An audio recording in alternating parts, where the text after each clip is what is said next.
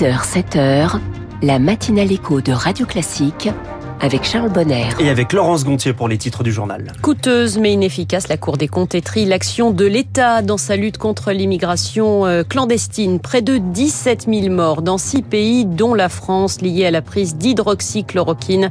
C'était lors de la première vague de Covid. Des visites authentiques qui sortent des sentiers battus, promesse des Gritters, ces bénévoles implantés partout dans le monde. Radio Classique a suivi l'une de ces balades à Paris. Après ce journal 6h15, la France de demain, leur petit nom c'est Bob ces petits lave-vaisselle qui ont envahi les cuisines. Je reçois Antoine Fichet, le fondateur de Dantec, qui se met désormais aux appareils de cuisson.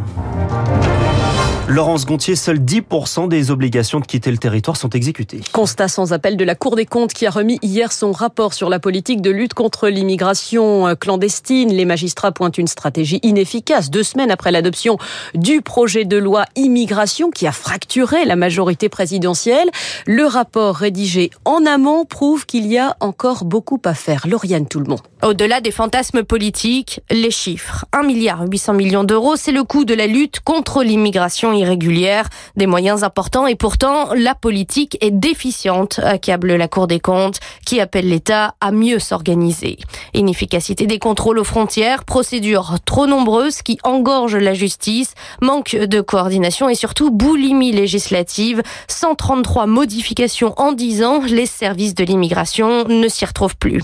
La loi immigration répond au blocage législatif, rétorque le cabinet du ministre de l'Intérieur, Gérald Darmanin, qui hier encore recevait les préfets pour leur demander d'accélérer en matière d'expulsion. Des préfectures déjà surchargées, s'inquiète la Cour des comptes. Le ministre de l'Intérieur promet pour cette année 300 postes d'agents de préfecture supplémentaires. Hommage à Jacques Delors en fin de matinée. Emmanuel Macron présidera un hommage solennel dans la cour des Invalides à Paris à l'ancien président de la Commission européenne, père de l'euro, décédé le 27 décembre. De nombreux dirigeants européens, dont le nationaliste Viktor Orban, seront présents. Le ministre de la Transition écologique a promis des réponses exceptionnelles hier lors de sa visite dans le Pas-de-Calais, toujours en rouge ce matin sur la carte de Météo France. Alors que 189 communes sont concernées par ces nouvelles inondations contre 282 en novembre, Christophe Béchu a évoqué un rehaussement du fonds d'aide de 50 millions d'euros mis en place après le premier épisode. Pour le maire d'Andre et président de l'association Stop Inondation du pays du Calaisie, certaines habitations auraient pu ne pas se retrouver inondées. Alan Turpin met en cause la vétusté du dispositif de pompage. En 2006, notre commune a été inondée, 50 maisons. Il y avait des fossés de tamponnement qui devaient être créés. Et aujourd'hui, il n'y a rien de fait. Ensuite, le bas. Notre commune va euh, vider ses eaux dans un watergan qui est géré par une association d'utilité publique pour laquelle les gens payent une taxe pour l'évacuation de l'eau à la mer. Notre watergan qui a été conçu il y a une quarantaine, cinquantaine d'années. Pas moi qui le dis, c'est l'institution elle-même qui le dit. Et il dit aussi que ces installations sont vétustes et que la capacité de pompage n'est plus suffisante. Ils sont au courant depuis 2008. Donc, si ça, ça avait été traité en amont, oui, on aurait pu évacuer plus rapidement l'eau vers la mer. Maintenant, vous dire qu'on aurait eu zéro inondation, personne ne peut vous le dire. Est-ce qu'il y aurait eu moins de maisons inondées? Oui. Alain Turpin, le maire d'André, président de l'association Stop Inondation du pays du Calaisis, s'interrogeait par euh, Marine Salaville. 6h03, près de trois mois après le début du conflit entre Israël et le Hamas, le ministre israélien de la Défense dévoile son premier plan d'après-guerre à Gaza. Ce plan a été annoncé hier soir alors que le chef de la diplomatie américaine, Anthony Blinken, entame une quatrième tournée au Moyen-Orient depuis la guerre euh, qui fait rage. Chloé Senard, que prévoit ce plan? Ce plan prévoit pas, ne prévoit pas de présence civile israélienne dans l'enclave palestinienne pour gérer le territoire, ni le Hamas, ni une administration israélienne. Le ministre de la Défense assure que des entités palestiniennes seront en charge à condition qu'il n'y ait, je cite, aucune action hostile ou menace contre l'État d'Israël. L'armée israélienne garde aussi sa liberté d'action en cas de danger. Les spécialistes évoquent plusieurs scénarios comme le retour de l'autorité palestinienne de Mahmoud Abbas, actuellement en Cisjordanie occupée. De son côté, le premier ministre de l'autorité palestinienne estime qu'Israël va créer sa propre administration civile qui fonctionnera sous l'autorité de son armée d'occupation. En attendant, le, plan prévoit de poursuivre les opérations dans l'enclave palestinienne jusqu'à l'élimination des menaces militaires dans la bande de Gaza. Ces dernières semaines, plusieurs ministres israéliens ont appelé au retour de colons juifs à Gaza après la guerre et encouragé la population palestinienne à émigrer. Des propos condamnés par la France, les États-Unis ou encore le chef de la diplomatie européenne. Merci Chloé. Et ce plan dévoilé hier n'a donc euh, pas encore été adopté par le gouvernement. Joe Biden lancera sa campagne pour la présidentielle aujourd'hui. Le démocrate de 81 ans doit prononcer un grand discours pointant les risques que fait peser son rival Donald Trump sur la démocratie après l'assaut du Capitole il y a trois ans.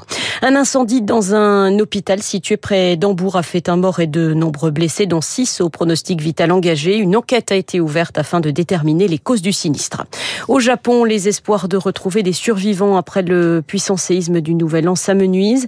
Au moins 242 personnes manquent toujours à l'appel. 92 autres ont perdu la vie. L'hydroxychloroquine, responsable de près de 17 000 décès dans six pays lors de la première vague de Covid-19. Selon une étude française parue dans la revue Biomédecine et Pharmacothérapie qui compile les données de la France, de la Belgique, de l'Italie, de l'Espagne, de la Turquie et des États-Unis entre mars et juillet 2020, euh, présentée comme une molécule miracle, on s'en souvient, par Didier Raoult, l'ex-directeur de l'IHU de Marseille, l'hydroxychloroquine serait associée à une surmortalité de 11%.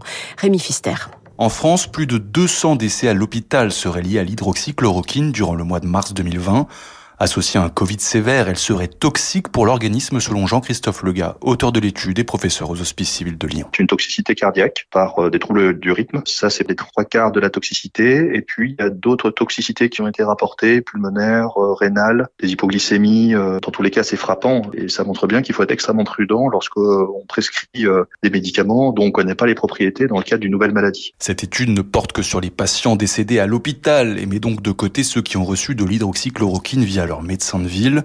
Pour le pharmacologue Mathieu Molimard du CHU de Bordeaux, les 17 000 morts dans ces six pays sont donc très sous-estimés. Si on rajoute toutes les vagues, si on rajoute la ville avec les hospitalisations en EHPAD, on dépasse largement les 100 000 morts. On peut même parler de scandale politico-sanitaire. Le problème est que les autorités ont laissé faire, qui a valu l'utilisation d'hydroxychloroquine et la promotion d'hydroxychloroquine bien au-delà de ce qui aurait dû être fait et en mettant en danger la vie des patients. Mathieu Molimard rappelle également que l'Inde et le Brésil, par exemple, où l'hydroxychloroquine a été massivement n'ont pas été prises en compte par manque de données. Les explications de Rémi Pfister, 6h06 sur Radio Classique, Laurence Gontier, les banlieues françaises s'invitent au Vatican. C'est une idée qui a fait son chemin après les émeutes de juin dernier. 12 jeunes catholiques issus de paroisses populaires, Trappes, Bondy, La Courneuve, Sarcelles, ont rencontré le pape François hier lors d'une audience privée au Saint-Siège. Une délégation accompagnée de cinq prêtres et de laïcs engagés dans la fraternité missionnaire des cités.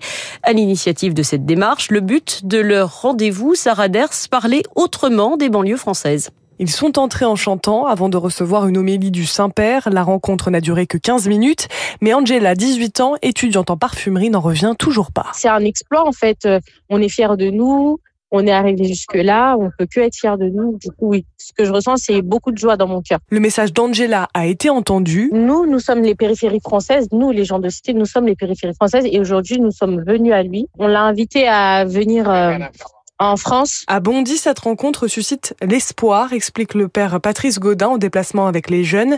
Les quartiers populaires sont encore marqués par les émeutes de juin. Dans les émeutes, moi des jeunes m'avaient dit quand je faisais mes tournées de rue le soir, la nuit, ils disaient mais pourquoi tu, tu casses tout? Je dis mais j'ai pas d'autre moyen d'être entendu, personne ne nous écoute. Euh, j'ai eu un écho très profond. Le pape s'adresse ainsi à toutes leurs identités, analyse François Mabille.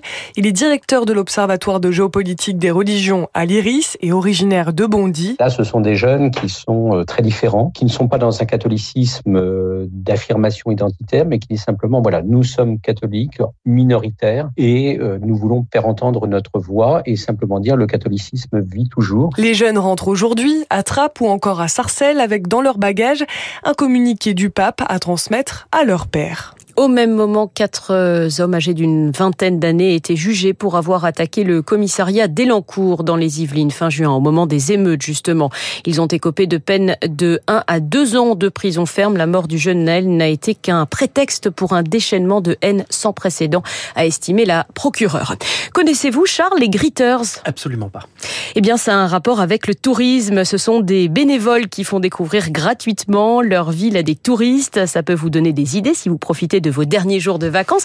Il ne s'agit pas de visiter des musées ou des grands monuments, mais de découvrir un lieu autrement. Lucie Dupressoir, vous avez suivi l'une de ces balades dans le 13e arrondissement de Paris. C'est la première fois pour vous à Paris Oui. Ah oui Yo-Yo vient tout juste d'atterrir à Paris.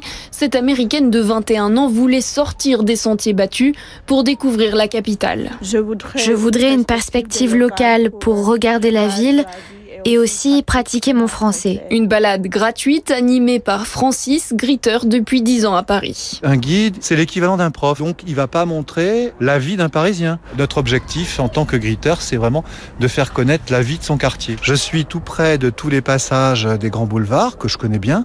Je ne ferai pas les passages des grands boulevards parce que déjà d'une part c'est dans les guides et d'autre part c'est pas mes lieux d'habitation.